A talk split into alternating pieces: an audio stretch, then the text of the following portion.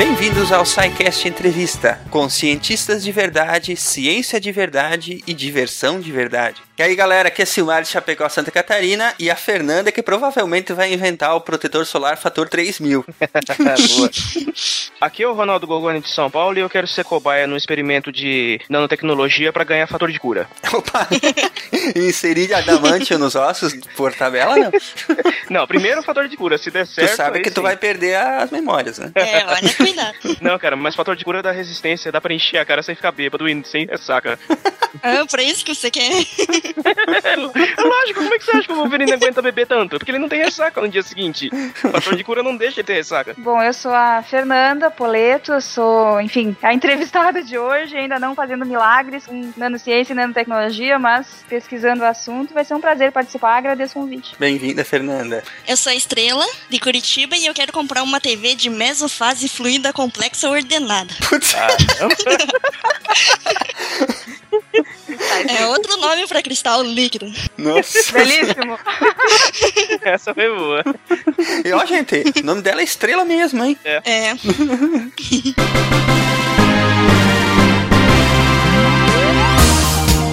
Fernanda, bem-vinda então ao SciCast Entrevista. Como já temos falado, o SciCast Entrevista é um formato de programa em que a gente tenta trazer pesquisadores de todos os cantos do Brasil aí para falar sobre a pesquisa que ele está fazendo, sobre o que, que anda acontecendo no ambiente acadêmico e nas universidades, né? Para que a gente possa ter é, um contato mais direto com a pesquisa e com os pesquisadores, né? Então, por gentileza, Fernanda, fale para nós um pouco sobre você e como foi o seu percurso acadêmico e o que, que te levou a seguir o caminho da ciência. Bom, geralmente as pessoas costumam falar, né, que escolheram a carreira acadêmica é sempre por serem muito curiosas, desde crianças, com relação a assuntos científicos, a como as coisas funcionam, né? Isso é geralmente a resposta mais comum, mas comigo foi um pouquinho diferente. né? No colégio eu sempre gostei muito mais da área de humanas. Então eu sempre fui aquela aluna que se dava bem em história, literatura, línguas, era o que eu mais gostava, eu gostava muito de escrever, né? E isso até em parte eu trago até hoje, ou pelo menos tento, né? Trazer pra divulgação científica que eu faço, tento fazer, enfim, tenho feito cada vez menos em função do tempo, mas. Você tem um blog, né, lá no Science Blogs Brasil, né? Exato, exato. Como é que é o nome do blog lá? O blog é Bala Mágica. Bala a gente já Mágica. fala sobre motivos desse nome tão estranho. Bom, o fato é que, como uma aluna que gostava bastante da área de humanas, eu era uma pessoa de opinião. Então, eu sempre tinha uma opinião para tudo. Eu gostava bastante de escrever por conta disso. Então, eu sempre tive muito interesse pela condição humana, pelo contexto social, né? Mas eu também sempre tive um pouco um lado um pouco mais prático. E isso acabou influenciando a minha escolha para um curso da área de saúde. E foi justamente o curso de farmácia que eu escolhi e que me trouxe até aqui. Então, eu sou graduada em farmácia pela Universidade Federal do Rio Grande do Sul. Eu comecei querendo trabalhar em indústria, que eu acho que é um caminho bastante comum, assim, comum no sentido de, de ser aquilo que as pessoas pensam logo de cara, né? Basicamente, a gente quer se empregar, né? Exatamente. Exato. Exatamente, até por não ter uma noção do todo, né? Quando a gente entra, é- a gente entra bastante jovem e vai descobrindo a própria profissão aos poucos. E vai sendo moldado por ela também. Bom, aí eu fui cursando disciplinas do ciclo básico do curso e foram justamente essas disciplinas que despertaram o meu interesse pela construção de novos conhecimentos científicos, né? Então foi na graduação que eu entendi o quanto é linda a química, a bioquímica, a fisiologia, são disciplinas extremamente fascinantes. Engraçado que várias pessoas que eu já conversei disseram que tiveram esse despertar para a química tardia, assim, sabe? Gostava de outras coisas e, e acabaram se interessando pela química durante a própria graduação, né? Acho que as pessoas têm essa resistência química, né, durante o ensino médio, porque é algo muito abstrato. É, Verdade. parece muito distante do nosso mundo, da maneira como é explorado, né, em aula, porque é muito conteúdo, é complicado sem ter um laboratório, sem visualizar, é muito difícil, às vezes, é, para o professor trazer o tempo todo aqueles conhecimentos para o cotidiano do aluno, embora, Esteja, né, no cotidiano. né, Nesse sentido, um laboratório ajudaria bastante, né? Bom, eu me formei em farmácia e por causa das disciplinas do ciclo básico, que geralmente quem procura um, um curso mais aplicado como farmácia geralmente não gosta muito, mas eu gostei. Eu me interessei muito porque tinha porquês e eu sempre gostei muito de porquês e segui, enfim, um caminho que acaba sendo usual né? Para quem gosta muito de porquês.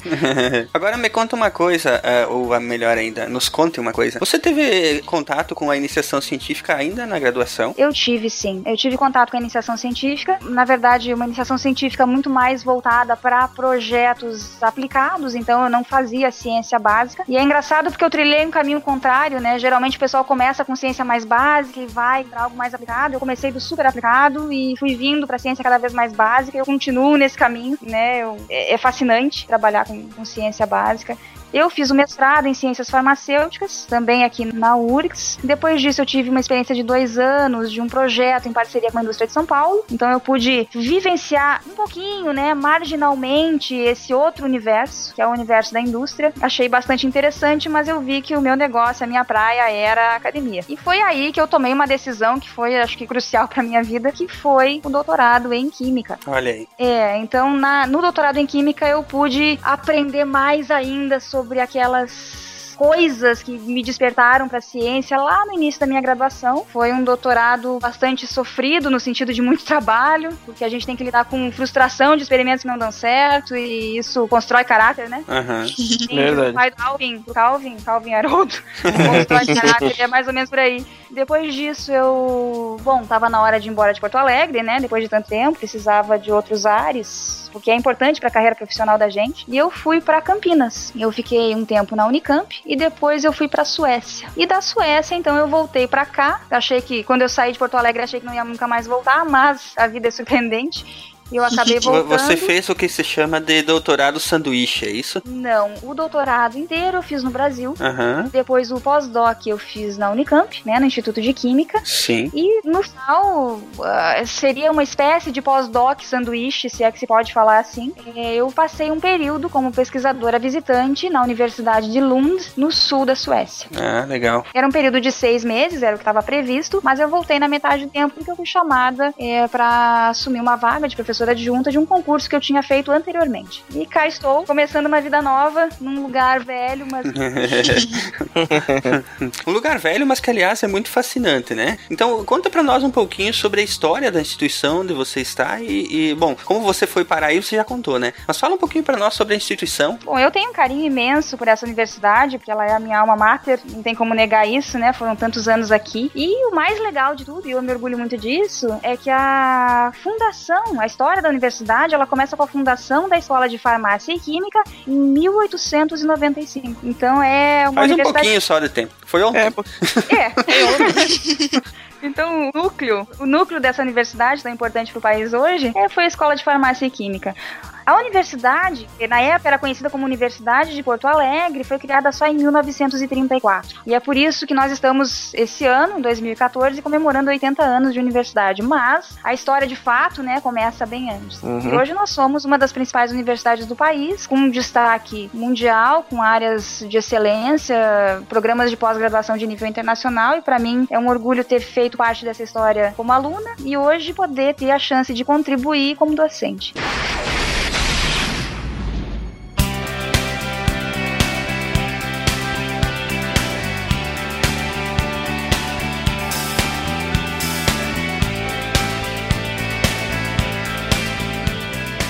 Então, Fernando, você pode resumir um pouco para nós qual é a área da sua pesquisa e os objetivos dela? Bom, eu hoje eu atuo na área de ciência de materiais. Pode-se dizer que também faço físico-química orgânica, depende, enfim, é da, da vertente do trabalho, né? Depende de qual dos projetos eu, eu vou estar tá falando. Mas, resumidamente, eu faço a síntese de novos surfatantes, estruturas completamente novas, planejadas para serem capazes de se auto-organizar numa estrutura maior, supramolecular, complexa. E a ideia é que essa estrutura supramolecular, ela tenha caráter de cristal líquido. E tudo isso, toda essa, essa sequência de ideias tem um objetivo final, que é alguma aplicação terapêutica ou controle da velocidade, é, equilíbrio de reações de interesse biológico. Mas no caso, esse tipo de partícula, ela é autorreplicante, ela é, ela é inteligente até certo ponto? Nós falamos de materiais inteligentes, mas nós ainda não não somos capazes de criar os materiais tão inteligentes quanto a ficção científica é, costuma, costuma apresentar. o, o, Ronaldo, o Ronaldo tá querendo mesmo é que é, é revestir os ossos é. de adamante. eu não crio nanorobôs de maneira alguma. É, ah. eu é, pois é. Não chegamos a tanto. Eu não trabalho com materiais. É, eu trabalho com materiais orgânicos, né? Biodegradáveis, biocompatíveis. O que isso significa? Né? Biodegradável que vai poder ser degradado naturalmente no ambiente. Então tem toda uma questão ambiental aí, né? Uh, biocompatível significa que eu posso utilizar o material, né? A, a matéria, o material do qual se constitui essa partícula, ele não vai ser perigoso. Não necessariamente significa que partículas nanométricas não sejam perigosas por conta dos materiais não perigosos, mas isso é toda uma, uma discussão mais longa. Então, afinal, no caso, o que, que é a nanobiotecnologia e o que são exatamente nanopartículas? Qual que é a diferença de um produto que contém só moléculas individuais e outro que contém as mesmas moléculas, mas em forma de nanopartículas? Bom, nanobiotecnologia. Eu acho antes de mencionar o conceito, eu acho que cabe mencionar uma noção de tamanho, porque tá na moda falar em nanocoisas. Tá muito na moda. Mas afinal, qual é a, a dimensão disso, né? O que é uma nanocoisa? E a gente brinca entre a gente, né? Nanocoisas, que pode ser qualquer coisa na escala nanométrica, embora não seja bem assim, eu já explico melhor. Uma nanopartícula, ela tá para uma bola de futebol, assim como uma bola de futebol está para o planeta Terra. Caraca! Caramba! 10 na menos 9, né? Exato, exato. Então, é, nano, nano na verdade vem do grego, que quer dizer anão. Uhum. Então a gente está trabalhando com algo muito, muito, muito pequeno. A gente pode colocar, inclusive, um chapeuzinho de palhaço e fazer ele dançar, né? Fica engraçado, mas não. ah, não. Essa piada foi assim: você conta a piada e diz, ah não, essa piada não, foi horrível. é, vai, experimenta colocar um chapéu desse no Tyrion pra você ver o que acontece. Se eu fosse mal mesmo, eu daria um spoiler e te contaria aquilo. Ah! ai, ai, ai. Ainda bem que eu não assisto. Ah! Continua, Fernando. Vai lá. Bom, agora que se tem uma noção do tamanho, né, o quão pequeno isso é, dá para dizer que existe mais de um conceito de nanotecnologia. Ainda é algo novo, então as pessoas ainda têm algumas divergências. Mas um conceito que eu acho interessante de nanotecnologia é, de nano, na verdade, a, isso está envolvendo nanociência e nanotecnologia. Nanotecnologia pode ser conceituada como o entendimento e o controle da matéria e de processos na nanoescala, tipicamente, mas não exclusivamente, abaixo de 100 nanômetros em uma ou mais dimensões, e isso está intrinsecamente relacionado com novos fenômenos dependentes desse pequeno tamanho e que resultam em novas aplicações que não, se, não seriam possíveis com um material que fosse de mesma composição química, mas não estivesse organizado na nanoescala. Seria, no caso, manipular, então, a, a substância na escala nanométrica. Exato, exato. E essa escala nanométrica é 10 na menos 9 metro, né? A gente. É, é um negócio abstrato, mas fazendo analogias como essa que eu mencionei, da, da nanopartícula para bola de futebol, da bola para terra, fica um pouquinho mais fácil. Então vocês imaginem o quão difícil é manipular né, a matéria nessa escala. É bastante complicada, mas hoje nós conseguimos Muito bem. Até uma, fica como curiosidade, né, que o que você fala é nanômetro, né, não é nanômetro. Existe muita gente que fala nanômetro e talvez eu até, até escape de mim mesmo o nanômetro. eu, eu, tento me policiar pra falar nanômetro, mas às vezes é Eu também não consigo muitas vezes falar. Escapa é os nanômetros. Uhum. Eu trabalho na área, pensando numa aplicação terapêutica, vou dizer tipicamente, mas não exclusivamente. Ah, muito bem. Para mim é mais importante que fique numa escala um pouquinho maior, 200, 300, isso é o ideal para mim. Uhum. Mas já é possível controlar processos nessa escala de certa forma, tranquilamente, né? Existem duas maneiras, duas formas de controlar é, essa manipulação, que é a gente diz de baixo para cima, é, quando nós temos um processo de automontagem, auto-organização, ou seja, as moléculas se organizam espontaneamente para formar estruturas supramoleculares, ou de cima para baixo, onde nós temos algo macroscópico que vai ser quebrado em pedaços muito pequenos. São as duas grandes estratégias. E aí, cada estratégia vai ter uma série de técnicas diferentes. Quando você fala em, em manipular partes muito pequenas, é, nós estamos falando de manipular átomos diretamente, não é isso? Sim, átomos ou moléculas, depende do tipo de sistema que você está trabalhando. Eu não manipulo átomos, eu manipulo moléculas, porque eu trabalho com sistemas maiores. Por que, que eu trabalho com sistemas maiores? Por que, que para a área biológica mágica tem que ser um sistema um pouco maior. Porque qual é o efeito que me interessa? É uma passagem controlada através das barreiras biológicas. Se eu tenho algo muito, muito, muito pequeno, vai se comportar como uma molécula em solução. Ou seja, não vai fazer nenhuma diferença. Se eu tenho algo muito grande, vai entupir vaso, vai dar uma série de problemas. Eu preciso de algo entre 200 e 300 nanômetros.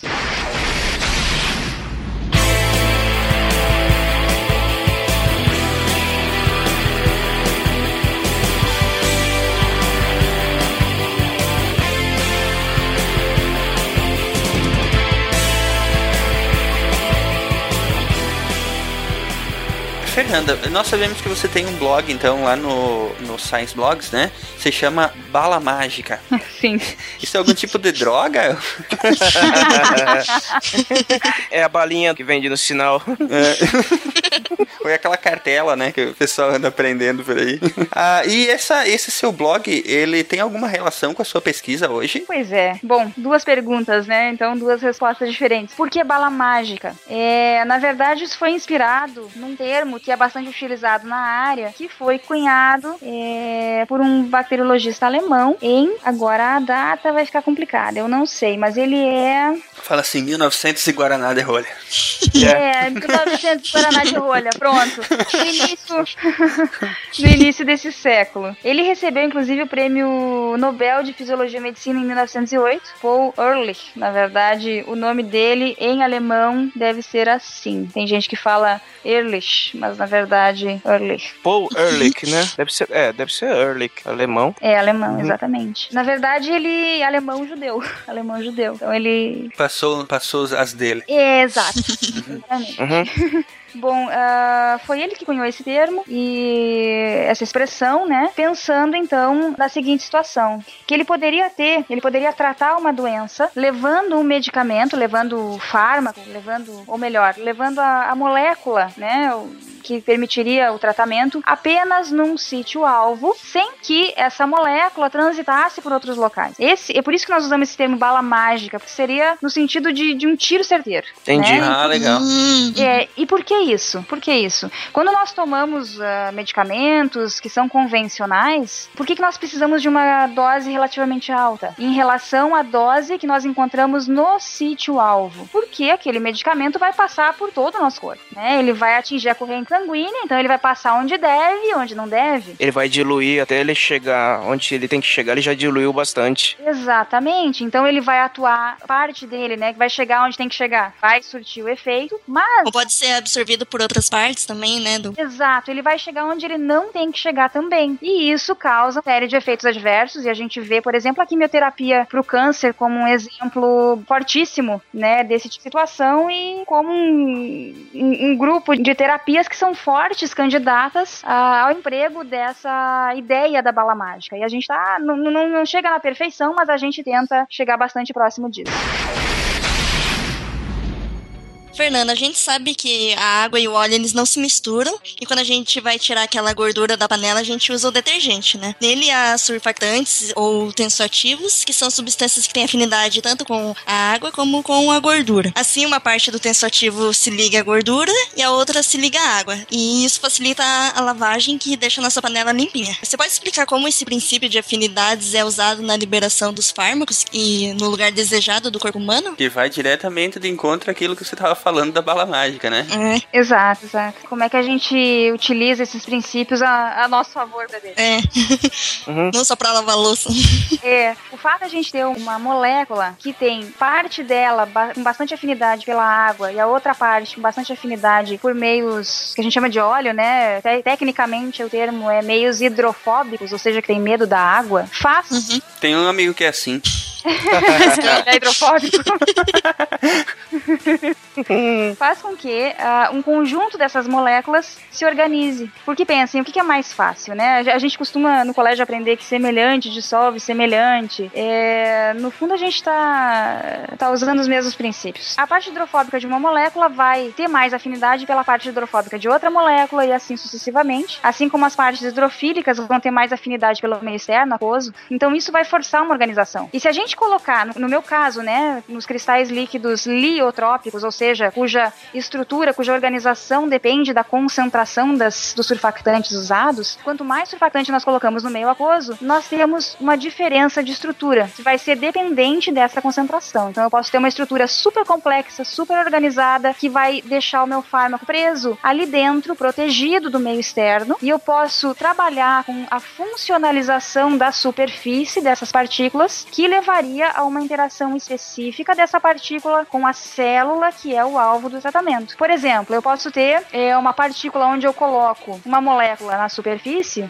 enfim, um conjunto de moléculas, né, na sua superfície, que vai fazer com que essa partícula se mantenha invisível para as nossas células brancas. Então, aquela partícula vai ficar rodando no sangue, né, em todo o corpo, mas não vai ser destruída. Porque ela tem um outro composto na superfície, um outro, uma outra estrutura que é capaz de se ligar seletivamente a uma célula específica, por exemplo, um tumor, uma célula tumoral, a partícula, entre aspas, se gruda ali e é ali que ela vai ficar e é ali que ela vai liberar o fármaco. É, e, e, a gente pode controlar, inclusive, a velocidade de liberação desse fármaco da partícula para o meio externo em função da estrutura supramolecular que nós temos, que por sua vez depende da estrutura das moléculas que compõem uh, essa partícula. Então, planejar as moléculas que compõem essa partícula é uma etapa bastante importante no trabalho. Muito bem. Na verdade, isso é uma tentativa de fazer com que o medicamento ele você possa diminuir a dosagem dele e que ele vá agir especificamente num local, é isso? Ou contra uma determinada doença, ou enfim, um efeito que você quer atingir sem é, atingir outras partes do corpo, né? Exatamente, exatamente. Com isso eu aumento a eficácia do tratamento e eu diminuo efeitos colaterais. Então imaginem,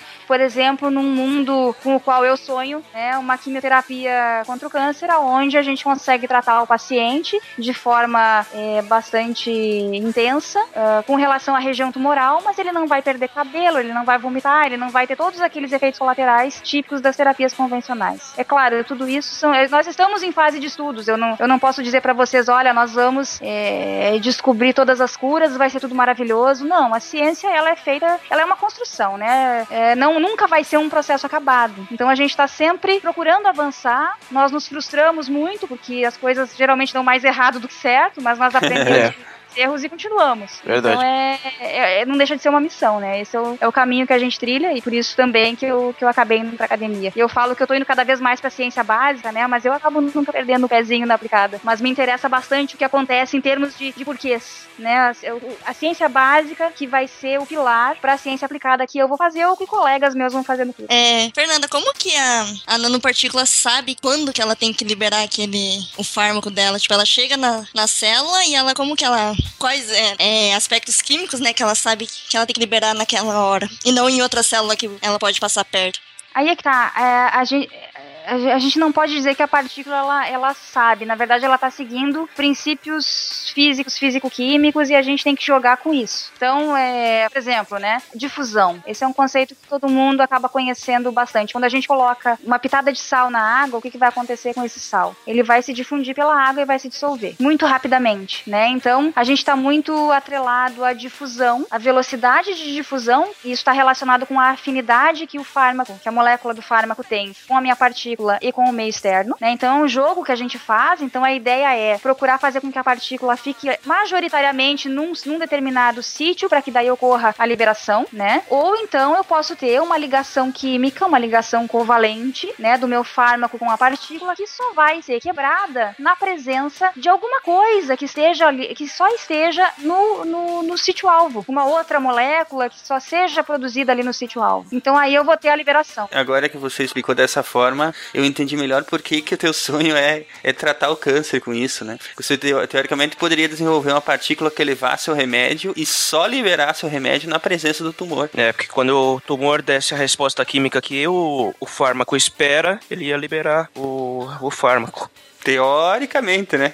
É, teoricamente. ah, e outra, não é, não é que eu consiga um sistema que só vai liberar ali, naquele lugar que eu quero. Vai haver uma liberação percentual em outros locais. A gente não tem esse controle tão fino assim. Mas a gente tenta aprimorar. E assim, o câncer é, é um exemplo muito bom, porque ele é um exemplo impactante. Mas eu nunca tive particularmente experiências de desenvolver partículas para tratamento de câncer. Eu sempre procurei focar mais em doenças parasitárias, doenças negligenciadas, aí por uma questão de, de ideologia mesmo. Eu acho que se a gente está fazendo pesquisa, também pode contribuir com doenças que são de países em desenvolvimento. Não precisa ficar só com, com câncer, enfim, com essas. que também tem a sua importância, também tem seu impacto, mas não esqueçamos da, do que é negligenciado. É, até porque essas doenças atacam muita gente na, das camadas mais baixas da população. É importante dar atenção a elas também. Exato, exatamente. Que tipo de doença que seria essas? Por exemplo, no meu doutorado, eu trabalhei com sistemas é, planejados para tratar a leishmaniose.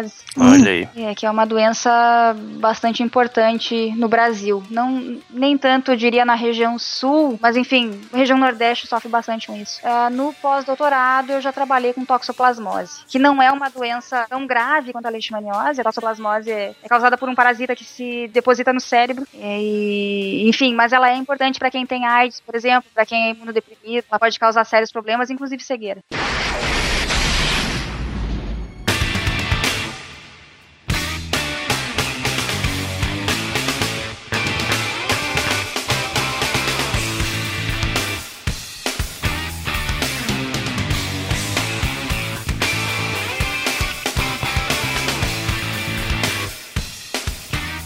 Fernanda, é, os sólidos eles são caracterizados por uma estrutura ordenada e líquidos por ter fluidez. Só que no caso de cristal líquido, tem uma mistura das duas propriedades que o cientista inglês Tim Sluck nomeou-os como fluidos fora da lei. O que seriam esses cristais líquidos no caso? É um outro estado da matéria? E quais as vantagens de se trabalhar com eles? Fluidos fora da lei, isso é fantástico.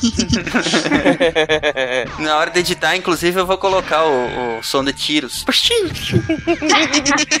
Nessa hora é. vai entrar a trilha do Ennio Morricone. É. Bom, é, cristais líquidos, eles são... Eles têm propriedades é, parte de líquidos convencionais e parte de cristais sólidos, sólidos cristalinos, né? Então ele pode fluir como um líquido, por exemplo, mas as moléculas estariam orientadas, pelo menos em duas dimensões, né? Tal qual um cristal. Então existe uma certa, um certo grau de ordem é, em sistemas líquido-cristalinos e eles podem ser de diferentes tipos, eles podem se organizar de diferentes formas. E o que, que isso significa? Significa que eu posso ter todas as moléculas num determinado sentido, algumas num sentido e outras no outro, e o conjunto uh, disso tudo, a maneira como todas essas moléculas vão se organizar, é que vai me dar então uma estrutura com propriedades diferenciadas e essas estruturas elas podem ser distinguidas umas das outras, por exemplo, pelas propriedades ópticas. Uh, algumas podem ser vistas sob luz polarizada, outras não, né, no microscópio. É, a gente pode também fazer outras análises um pouco mais complexas. Enfim, é, é, um mundo vastíssimo e a gente tem, eu diria, dois grandes grupos. O, um deles é o dos cristais líquidos que nós chamamos de termotrópicos, ou seja, eles tendem a se organizar em função da temperatura. Então, a, as telas de cristal líquido são um exemplo disso. E nós temos os cristais líquidos ditos liotrópicos, que é o meu termo sistema de trabalho, né? E eles tendem a se organizar em função da concentração das moléculas que os compõem. Fernanda, é, você tem como explicar pra gente um pouquinho sobre a parte experimental da tua pesquisa? É, o, como é que você dá a síntese dos sulfactantes, né? Como é que vocês obtêm os cristais líquidos, constroem as nanopartículas e se é, for o caso, se vocês é, fazem encapsulamento do medicamento, alguma coisa nesse sentido? Bom, uh, como é que funciona então todo esse processo, né? Primeiro, uh, os surfactantes eles são, eles têm a sua estrutura planejada. O que, que isso significa? Que eu vou ter um Frankenstein, né? Eu, eu não tenho aquela molécula, aquela molécula não existe It's até alive. que eu a planeje e a prepare, a sintetize, né? Então eu vou ter o, o meu Frankenstein sendo criado. Então eu junto no laboratório, né, evidentemente de química, eu junto, assim, uh, explicando bem a grosso modo, eu junto partes, pedaços que vão constituir o meu todo. Então, por exemplo, um surfactante tem uma parte hidrofílica, ou seja, que tem alta afinidade pela água, e tem uma parte hidrofóbica, né, como como teu amigo que tem baixa afinidade pela água. Então eu pego a parte de baixa afinidade pela água, a parte de alta afinidade pela água, faço uma reação química de maneira que eu tenha uma ligação covalente entre essas partes. Né? Essa é uma explicação extremamente simplificada. Eu posso ter estruturas é, moleculares bem mais complexas do que isso, mas na, a ideia geral é essa. Né? Então é toda uma parte de química orgânica mesmo que é que é realizada aí. Depois disso, depois de sintetizar esse material e purificar esse material, porque eu posso ter junto com o que eu quero, o que eu não quero, então eu vou ter um Frankenstein A, um Frankenstein B, um Frankenstein C, mas só o A me interessa, então eu tenho que tirar fora o A, tirar fora o B, tirar fora o C, né? Eu tenho que fazer uma limpeza, uma purificação. Tudo isso através de, de reações químicas mesmo. Isso, processos tipicamente realizados em laboratórios de síntese orgânica. Uhum. Isso é, é algo de rotina. Isso é feito por grupos de, de, de síntese orgânica no mundo todo. Você faz a, a publicação com coluna cromatográfica, né? Posso fazer com coluna cromatográfica. Geralmente é o, o caminho que eu acabo escolhendo pela natureza do tipo de, de material que eu tenho. É muito difícil de cristalizar. Então eu tenho que trabalhar com coluna. Uhum. Demora. É. então, como é que funciona? De depois de sintetizar esse, esse, esse composto, que é novo e que foi pensado para isso, eu vou ver se juntando vários deles eu consigo, então, obter uma estrutura supramolecular organizada na forma de nanopartículas. E aí entra alguns conceitos de física, de físico-química, e eu geralmente opto pela estratégia bottom-up, que é de baixo para cima, ou seja, das moléculas separadas vão se auto-organizar espontaneamente. Mas, uh, enfim, por uma questão de conveniência, depende muito do estudo que eu estou fazendo, eu posso optar pela outra estratégia, ou seja, eu vou ter uh, um material macroscópico, né? Eu vou enxergar, por exemplo, um gel ou um, a, a, algo assim, né? Eu vou ter aquela, aquele material que eu sintetizei, eu tô com ele, eu tô vendo ele, enfim, e eu realizo o autocisalhamento, que é então a quebra desse material, desse tijolão, desse negócio macroscópico em pedaços cada vez menores até que eu chegue então no tamanho adequado, no tamanho Você força, no caso, o material macro a virar micro e, e assim por diante até virar o nano. Isso, eu uso bastante energia nesse processo. No outro, não. No outro, eu me aproveito do fato de que a configuração menos energética para aquele sistema é a da auto-organização. Uhum. O sistema organizado vai ter uma menor energia do que o sistema desorganizado. Naquela situação, né, naquela concentração é, de surfactante, naquele meio específico. Nesse caso, do de cima para baixo, ela vai marretando até chegar na, na, no, tam, no, tamanho que ela deseja, né? Por isso que gasta muita energia. isso, perfeito, exatamente. É força bruta, né, no caso. Força, força bruta, é, é, é. E, e, e, o outro método, né, de, de, de baixo para cima seria uma espécie de convencimento. Né? Daí usa diplomacia. Você vai pegando uma, realmente uma pecinha daqui, uma pecinha dali, um braço, uma, um braço dali, um braço daqui, uma perna do outro, dar um choque e torcer para que ele saia do jeito que você quer. Exatamente. E vocês perguntaram sobre o fármaco, né? Bom, Uhum. ah, se eu coloco o fármaco ah, dissolvido, disperso na minha partícula, eu vou ah, adicionar o fármaco nessa etapa final de estruturação, que eu chamo, né? De preparação da nanopartícula. Se, por outro lado, a estratégia eh, me indica que é melhor eu ter uma ligação covalente do fármaco com a partícula, o mais fácil é realizar, então, essa ligação covalente na primeira etapa, que é a etapa de síntese do surfatante, né? Então eu vou ter o meu Frankenstein com um pedaço a mais, que é o fármaco, e que só vai ser liberado justamente num local específico, porque, porque naquele local que eu escolhi vai ter alguma molécula, algum elemento, alguma mudança de pH, enfim, depende, né? Que vai induzir a quebra dessa ligação química. Em que parte que o- esse conjunto né, de moléculas já tá em, em, eh, forma de cristal líquido? É no surfactante ou quando você faz a nanopartícula? Quando eu faço a nanopartícula, ou não necessariamente eu preciso ter uma nanopartícula. Eu posso simplesmente ter aquele conjunto é, de moléculas do surfactante numa certa concentração de meio, né? Geralmente a água. E eu já vou ter, por exemplo, um gel, né? Eu falo um gel entre aspas, porque tem o aspecto de um gel, mas na verdade é um cristal líquido. E ele é macroscópico, ou seja, eu enxergo aquele tijolão, aquela, aquele pedaço de material, né? E ele vai ter uma estruturação, e essa estruturação eu só vou ter acesso a ela, eu só vou saber que estrutura é, empregando então diferentes técnicas, como por exemplo, microscopia ótica sob luz polarizada. é, se for um- um- um cristal líquido termotrópico, eu utilizo técnicas que fazem com que a temperatura varie, eu vejo o que acontece, né? Eu posso usar também uma técnica que eu chamo de espalhamento de raios X a baixos ângulos, é um nome grande, comprido.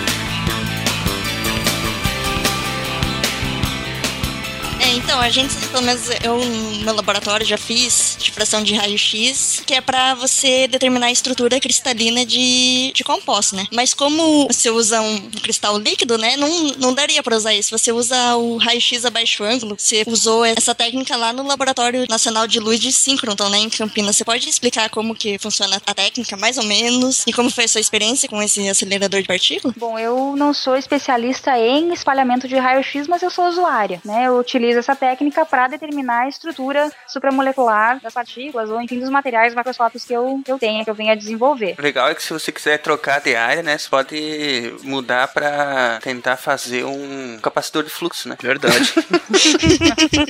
Acelerador de partículas, pô. É. O espalhamento de raios X a baixo ângulo segue no, os mesmos princípios gerais da difração de raio-x, do espalhamento de raio-x em geral. Então, como é que funciona? É, no espalhamento de raio-x a baixos ângulos, o raio-x ele vai incidir na amostra e vai interagir com a nuvem eletrônica do material que compõe essa amostra. Então, essa nuvem eletrônica ela vai oscilar, ela vai passar, ela vai ser um, dipolo oscilante, né? E uh, por consequência dessa interação, vai haver a emissão de radiação em todos os ângulos. Ou seja, se eu estou olhando para a amostra a 130 graus, a 120, a 90, etc., vai haver emissão de radiação, mas essa emissão de radiação, né, essa intensidade é, de radiação espalhada, ela vai é, conter uma informação. Então há todo um tratamento matemático em função disso, em função do ângulo, da intensidade, e vai haver então a geração de padrões de difração, e a gente consegue, a partir disso, saber qual é o tipo de estrutura que a gente tem, né? Na difração de raios-x, o que se mede? Se mede as posições, a gente consegue ter informação, na verdade, das posições dos átomos, né, que vão estar ordenados num sólido cristalino. Já no caso do espalhamento de raios-x a baixos ângulos, eu não estou olhando para átomos, eu estou olhando para moléculas, porque a gente está detectando a radiação que é espalhada justamente a baixos ângulos. Se eu trabalhar em ângulos maiores, eu vou passar aí então para a região que é típica da difração de raio-x. Então, em outras palavras, o ângulo ele vai uh, determinar o tamanho da estrutura que eu estou enxergando. Quanto maior o ângulo, menor a estrutura que eu estou enxergando. É como uma lupa. Então, eu vou estar, tá, na verdade, trabalhando com uma lupa, mas aproximando muito menos, né, uh, empregando a, o espalhamento de raio-x a baixos ângulos do que eu estaria se estivesse analisando a amostra por difração de raio-x que é feita em ângulos maiores. Então, é por isso que eu não vou estar tá enxergando as posições dos átomos, mas sim das moléculas. No fundo, no fundo, a lógica é muito similar, né? E a gente vai ter então é, a definição de como essas moléculas estão organizadas, isso em cristais líquidos dá o que nós chamamos de curvas de espalhamento belíssimas, a gente consegue ver picos e a posição desses picos, um em relação ao outro, está intrinsecamente relacionada com a maneira como os surfactantes estão organizados no espaço. Agora, a, essa técnica que você falou de raio-x de baixo ângulo, né? O, o nome em inglês disso é muito chique, né? Small Angle X-Ray Scattering. X-Ray Scattering. É. é verdade. A famosa técnica de Sachs. Sachs, é isso aí. Exatamente. E por que que vocês perguntaram, né, sobre a radiação síncroton? Por que que eu tive que ir até Campinas para fazer essas medidas? Porque eu fui para um laboratório nacional de radiação síncroton. Não é à toa que esse lugar aí foi usado como cenário de filme, né? Porque tava olhando as fotos aqui.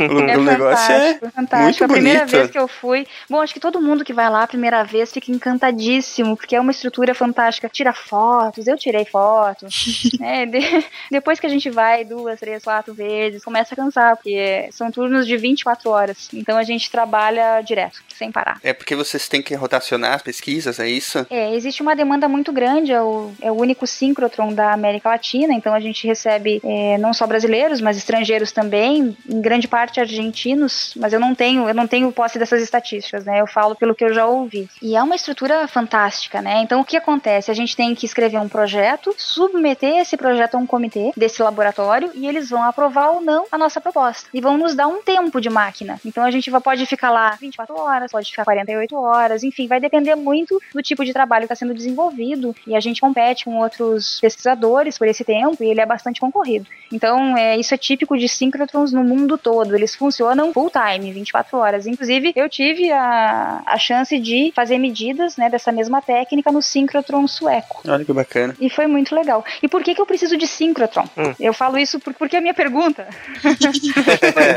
Pessoal, alta pergunta. é- é- essa técnica, ela pode ser feita, nós dizemos em bancada, né? Eu não preciso necessariamente de radiação síncrotron, eu posso ter uma fonte de raio-x convencional, né? Tal qual a difração de raio-x. Uhum. Mas eu preciso da radiação síncrotron porque ela é, ela tem um brilho muito grande, ela é bastante colimada, então eu vou conseguir enxergar muito bem e muito mais rapidamente a estrutura que eu tenho, porque eu preciso diferenciar a minha estrutura do meio externo e como eu trabalho com um material que é basicamente carbono, hidrogênio e oxigênio, isso é difícil. Eu preciso de um raio-x que realmente tenha as condições, né, que seja suficiente, que tenha brilho suficiente para me dar essa informação. No caso, ele facilita muito o trabalho que você precisa fazer, é isso? Exatamente, eu ganho em tempo. Eu ganho em tempo, ganho em resolução. Então, num equipamento convencional, eu precisaria, eu tô chutando, deixa eu ver, de repente uma meia hora de exposição para cada amostra e lá eu faço em 10 segundos.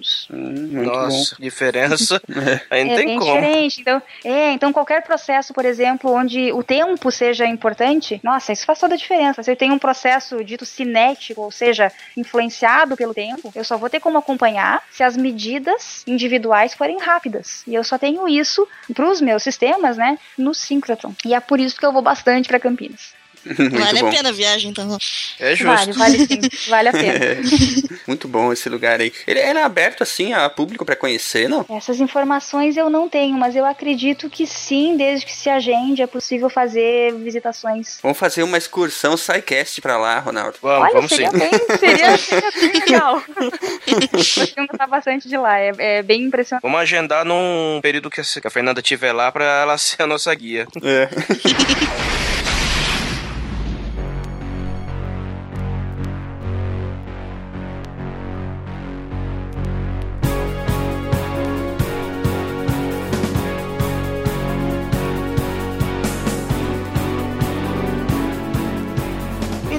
Fernanda, tem uma grande euforia, uma grande expectativa entre o público em torno da nanotecnologia por ser um setor que tem muito investimento. Os nanomedicamentos eles já são hoje uma realidade no mercado consumidor e extrapolando um pouquinho, quando que nós vamos ter nanorobôs fazendo cirurgias ou outras coisinhas mais? Extrapolando um pouquinho.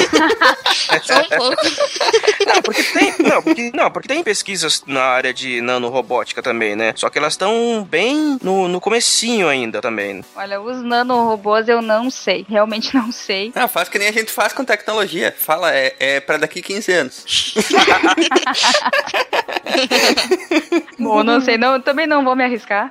Não vou me arriscar a dar um palpite. Mas o que eu posso dizer pra vocês é que, apesar de nanotecnologia ser um- uma palavra que tem ficado muito presente, nós falamos que é um tema da moda, né? Ela não é só isso. Ela é considerada uma área estratégica pelo governo brasileiro. Na verdade, ela é uma área estratégica fora do Brasil também. Então, ah, existem sim nanomedicamentos disponíveis no mercado. E isso não é tão novidade assim. E o exemplo, todo mundo gosta de citar, que é clássico, né? Que é o Doxil. O que, que é o Doxil? Ele é um medicamento para quimioterapia do câncer, bastante empregado para certos linfomas para leucemias, que são, enfim, câncer que envolve sangue, né? Particularmente as células brancas do sangue. E é nada mais, nada menos do que doxorubicina lipossomada. Ou seja, nós temos o fármaco, que é a doxorubicina, que já é utilizado na sua forma convencional, antes da criação do Doxil, né? Só que ela tinha uma série de efeitos colaterais, ela não é muito solúvel em água, isso se torna um problema. Então, a solução encontrada foi incorporar o Doxil em lipossomas, que é um tipo de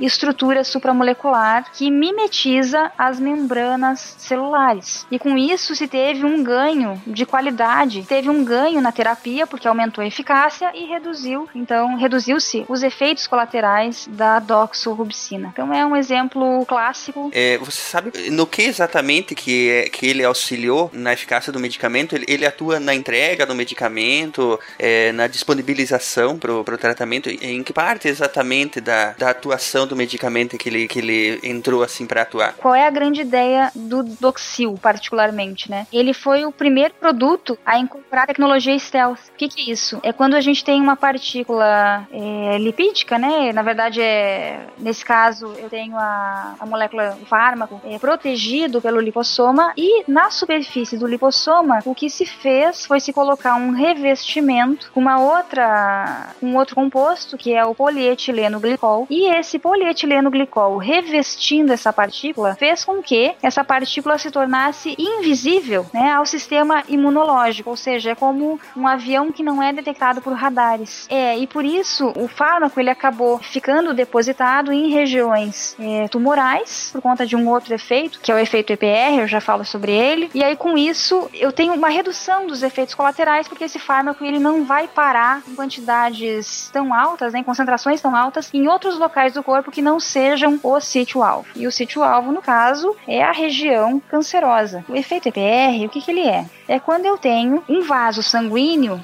aonde o endotélio, que são as células que revestem esse vaso, eu tenho o endotélio mais frouxo, ou seja, as células que revestem o vaso sanguíneo, né, que são a barreira entre o sangue e os tecidos que estão externos a esse vaso, é, essas células elas não estão tão juntas, elas estão um pouquinho separadas. E aí com isso a gente vai ter a criação de certos espaços. E quando que ocorre a criação desses espaços? Quando que eu tenho esse afrouxamento do endotélio? Quando eu tenho uma inflamação naquela região ou um câncer. E aí com isso a partícula, e é por isso que, a, que o tamanho é importante, a faixa de tamanho é importante. Quando eu tenho uma partícula que é grande o suficiente para passar né, uh, pela corrente circulatória sem entrar nos espaços do endotélio que está saudável, porque uh, o endotélio saudável ele tem as células bastante juntas, mas é pequena o suficiente para ficar presa, depositada nos espaços do endotélio que está lesado, eu tenho um tipo de vetorização ou seja, eu tenho aí, de certa forma, um pouquinho do ideal da bala mágica. Então é assim que funcionam alguns dos medicamentos nanotecnológicos. A gente aproveita uma situação fisiológica ou mesmo patológica, tira proveito disso, né, para poder levar então a partícula justamente para esse local específico. Não necessariamente eu tenho que ter algo na superfície da partícula que faça com que ela interaja apenas com a célula de interesse. Eu posso ter esse tipo de estratégia também também, que é a passagem seletiva por membranas biológicas. E o Doxil é um exemplo disso. Esse medicamento já é usado pelas pessoas? É, o Doxil ele está no mercado já há um certo tempo. Eu teria que me informar se ele continua no mercado. Isso eu não sei dizer. Mas uh, no mercado americano, por exemplo, ele foi aprovado pelo FDA em 2005. Ah, faz bastante. Sim, sim, não é, não é de hoje. É? Né? Tem, tem um certo tempo e ele é mais caro, obviamente. Entendi. Então nem todo mundo tem acesso ao Doxil, acabam tendo acesso à doxorubicina na sua forma tradicional. Legal, muito legal muito mesmo. Bom. Mas não é um único exemplo, existem outros. Existem outros, como por exemplo o ambisome. O ambisome lobisomem? é outro exemplo. Lobisomem? Ah, Transforma os outros em lobisomem? Mas é muito ruim de piada esse povo, gente. Existe uma, uma série de exemplos. Poderiam ser citados, mas aí a gente ficaria aqui até, até amanhã. Não, mas é um bom exemplo de como é que, é, voltando de, de novo, né, aquilo que nós conversamos no começo sobre a bala mágica, né? Conceito realmente é bastante interessante, né?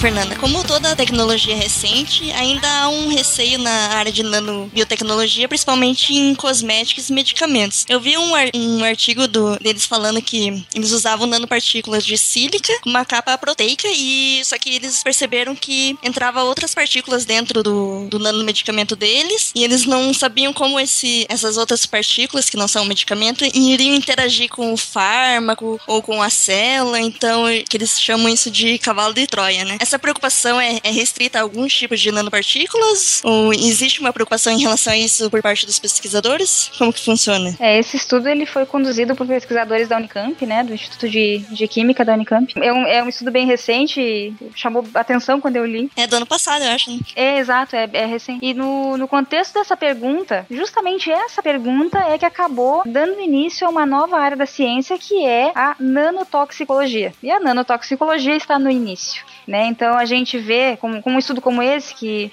aponta que certos nanomateriais eles poderiam apresentar riscos toxicológicos e ambientais. Existem outros trabalhos que mostram que não. Então isso acabou se tornando uma área que é considerada bastante quente, né? É uma área de bastante interesse não só para os acadêmicos, não só para a pesquisa científica, mas também para governos, também para empresas. Né? Existe todo um interesse, já que se pensa e ou já que já se comercializa nanomateriais e se pensa em comercializar novos nanomateriais no futuro, conforme o desenvolvimento da ciência e da tecnologia levar a isso, né? Tá, mas e o que acontece, né, em termos toxicológicos, em termos ambientais, que a empresa ela vai responder por isso. E os governos também vão responder por isso. Eles, to, todo mundo tem interesse nesse tipo de questão, né? E aí a grande pergunta que fica é: será que todas as nanopartículas oferecem o mesmo risco? Porque assim, quando a gente pensa em risco, a gente pensa em, em, em grupos, né? Bom, eu tenho um grupo de maior risco, um grupo de menor risco. É, esse conjunto de sistemas vai ter o risco X, o outro conjunto de sistemas vai ter o risco Y. A gente sistematiza. Assim como a gente sistematiza todo o conhecimento, a gente também vai sistematizar o nosso conhecimento em relação a riscos, riscos potenciais. Hoje em dia, a gente não tem esse marco regulatório. Falta ainda é, uma lei que regule, que seja um consenso, uma lei que seja um consenso, né? Por exemplo, é, materiais de, de faixa de tamanho X é, são mais perigosos que materiais de faixa de tamanho Y. Ou é, materiais inorgânicos são mais perigosos que materiais orgânicos na nanoescala. Esse tipo de coisa ainda está sendo trabalhado, né? Então isso é bastante importante para poder se definir um marco regulatório. Cientificamente já se tem condições de responder essas perguntas? O que se tem são caminhos, né? É, é, a nanotoxicologia é uma área muito nova, não é a minha área. Eu acabo lendo alguma coisa a respeito disso. Enfim, é, é do meu interesse também. Afinal, a gente está pensando em, em, sistemas supramoleculares e tem que já prever se eles vão ser biocompatíveis, se eles vão ser biodegradáveis, o impacto disso, né? Isso acaba ficando intrínseco ao trabalho, é, mas é uma área bastante recente. Então, no fundo, no fundo, tudo se restringe à maneira como se classificam as nanopartículas para fins regulatórios, e isso é, hoje em dia está muito baseado na biodegradabilidade dos seus componentes, no tamanho médio das partículas, na característica da superfície dessas partículas, mas nós ainda não temos uma forma definitiva de generalizar o comportamento biológico das nanopartículas, considerando características estruturais. Então, hoje eu digo para vocês, os riscos ainda têm que ser avaliados caso a caso. Uhum. Isso é até normal, né? Numa pesquisa tão pioneira, por assim dizer, né? Mas é uma área bem nova de estudo, né? É, a gente tem que, tem que manter sempre digamos, o cuidado, né? A gente tem que ter atenção para essa questão. Não pode fechar os olhos, não pode ter um medo paralisante. Tem que ter respeito. É. E isso vale para qualquer nova área. Verdade. É importante. Mas enfim, como a gente sabe, né, a gente uh, tenta fazer também aqui no SciCast o nosso trabalho de incentivar a ciência e tudo. O que a gente nota é que principalmente a sociedade, não sem esforço, está aceitando cada vez mais os valores advindos do pensamento lógico, da razão e as conquistas que isso leva através da ciência, né? A gente gostaria de saber de ti, qual conselho que você daria como incentivo aos jovens que pensam em seguir a carreira acadêmica ou científica? Ou científica e acadêmica. Bom, eu acho que eu sou jovem demais para dar conselhos. eu, ainda, eu ainda tô na fase de que eu mais preciso de conselhos do que sou capaz de dar. Mas uh, considerando a experiência que eu tenho, que também não é tão grande assim, né? Eu me considero no, no início da carreira. Eu acho que Acho que a grande questão é se a pessoa quer seguir no ambiente, na, na carreira acadêmica, se ela planeja isso para ela, ela tem que escolher um assunto que é capaz de deixar ela interessada por muito tempo, por horas, horas, horas, dias, e ela tem que ser capaz de se imaginar mantendo esse interesse por, por muitos anos, né? Porque vai ser algo que vai te consumir bastante e a rotina acadêmica ela é muito pesada, ela é muito árdua, é, as coisas dão mais errado do que certo, a gente costuma dizer, né? Embora o errado e o certo não sejam talvez os melhores termos, né? A gente atinge os nossos objetivos ou não, né? A gente confirma as nossas hipóteses ou não. Acho que isso é o mais correto. E a gente sempre quer confirmar as nossas hipóteses, mas nem sempre isso acontece, né? Então não, não é a questão do errado e do certo, é confirmar suas hipóteses ou não. E quando a gente não confirma as nossas hipóteses, raramente é, a gente tem um resultado melhor do que o esperado, geralmente não é, e aí a frustração vem. Então, é preciso ser muito resiliente, não desistir. Se eu pudesse dar um conselho, seja brasileiro, não desista nunca.